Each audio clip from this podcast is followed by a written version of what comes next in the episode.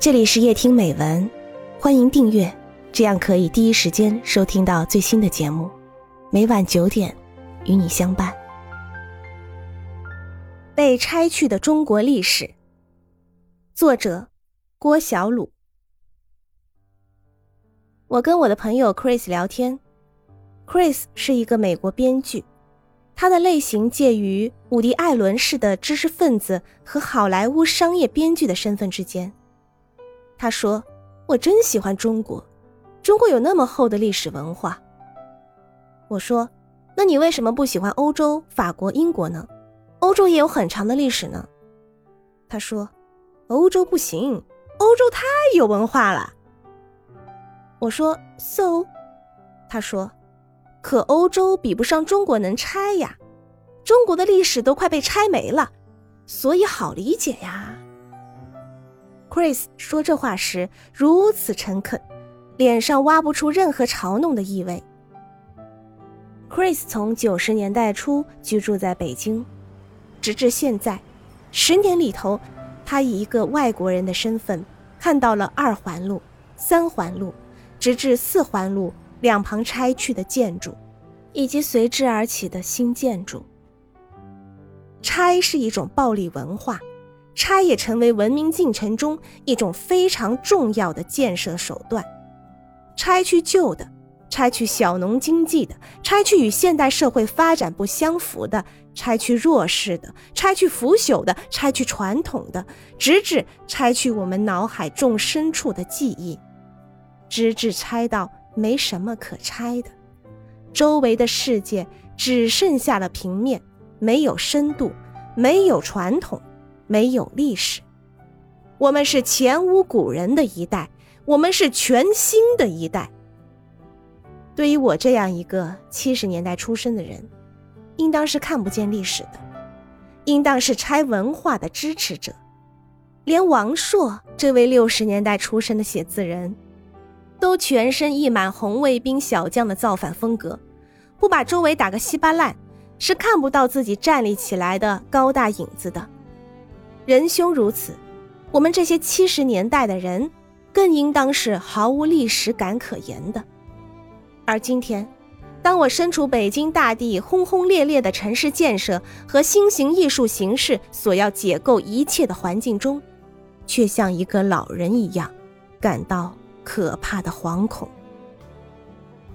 当 Starbucks 咖啡馆要在北京故宫建立分店时，当中国的庙宇文化基本上退缩到南部小城时，当京剧和戏曲只成为遗老们的晚年玩物时，历史在哪儿呢？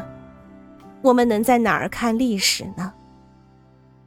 也许是早上九点到下午四点节假日休息的历史博物馆？不，那是静止的历史，那是死去的历史。也许是在中国电影里，对，光影保留了一些历史的传说。中国电影的第五代导演，在文革之后的萧条文化平原上，建构了一个被拆解之前的中国文化。在那些电影里，我们见到了不曾被神话的笔调渲染过的红高粱酒，不曾再有的大红灯笼高高挂。不曾再上演的《霸王别姬》，以及不再在历史的某一天被阅读的荆轲刺秦的传说，这些是我们新一代的人类所能看到粉墨登场的历史。尽管你可以说那是一种虚构，一种历史的虚构。被张艺谋、陈凯歌们以浓墨重彩涂染，直至看不见历史本身的留白，直至历史符号化。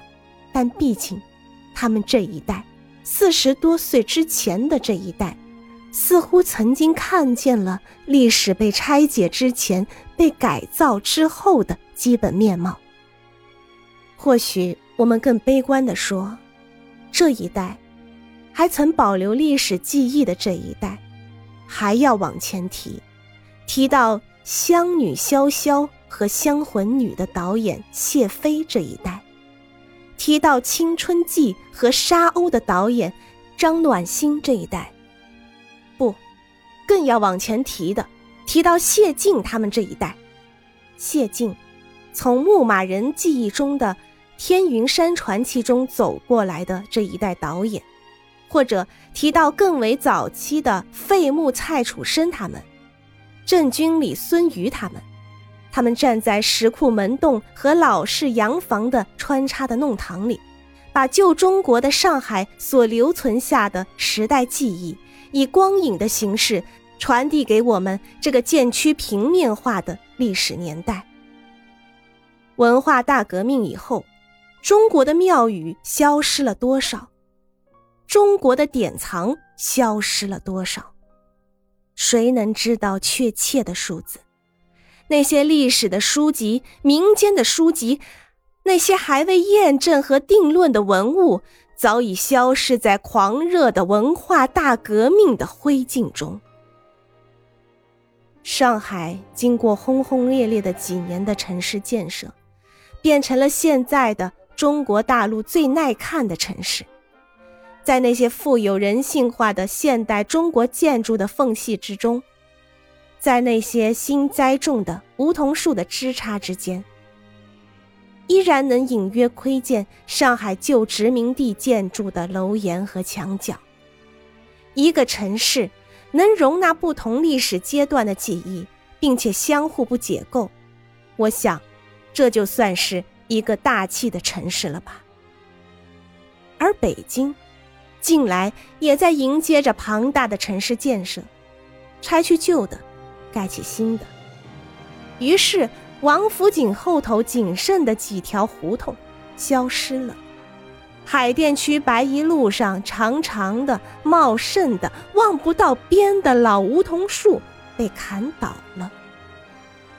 马路拓宽，店铺拆除，从此不再有那么浓绿高大的梧桐树。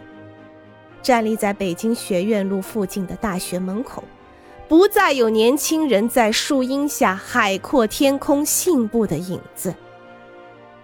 中关村起来了。硅谷，没有绿色。北大小东门后头，陈府路旁，开满了小咖啡馆和书店的胡同，马上要变成灰色硅谷的一部分。那些烧煤球的老人家，那些坐在胡同的咖啡店门口晒太阳读书的大学生们，马上将不再能辨认自己曾经在那儿发呆过的青春的板凳。三里屯酒吧街。那些浙江温州来的可爱的衣服摊，那些多国语言夹杂的讨价还价的声音，都被统一规划进城市文明的红袖章里。而朝阳区的东直门外，那片八百多户的平房区迁走了；西城区那片德胜门城楼底下生活的老北京们也迁走了。要建高速。要建立交桥，拓宽马路。推土机开过来，生活的场景从此消失了。那些握着铲子等待干活的农民工，蹲在已经坍塌的楼房边，面无表情地看着推土机碾碎着那些曾经温热的旧茶杯、破棉被、碎玻璃，写着名字的旧玩具。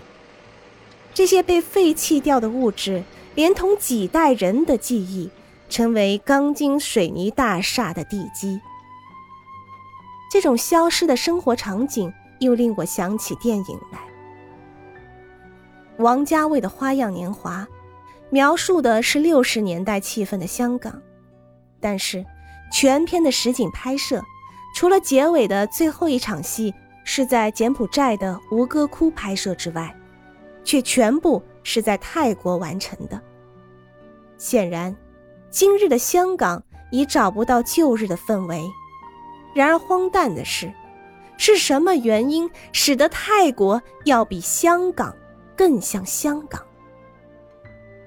历史无处可寻了。